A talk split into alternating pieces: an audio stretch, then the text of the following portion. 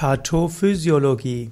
Pathophysiologie ist die Lehre von krankhaften Veränderungen am Körper eines Lebewesens beziehungsweise die Lehre von Krankheitsvorgängen und Funktionsstörungen in einem Organ.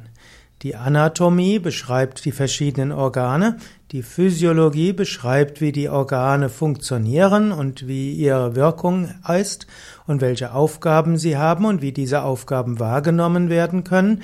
Und die Pathophysiologie beschreibt, was schief geht, damit eben ein Organismus krank wird.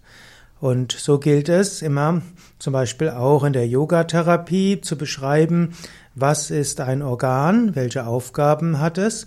Und dann wird man sagen, wo ist das Organ? Im Yoga kann man ja auch versuchen, die Organe zu spüren. Das zweite ist, wie funktioniert das Organ? Das ist die Physiologie.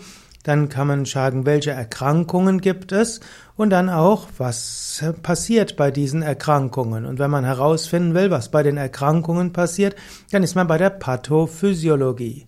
Und wenn man weiß, was bei der, beim Erkranken passiert, könnte man überlegen, was kann man tun, damit das Organ wieder richtig funktioniert.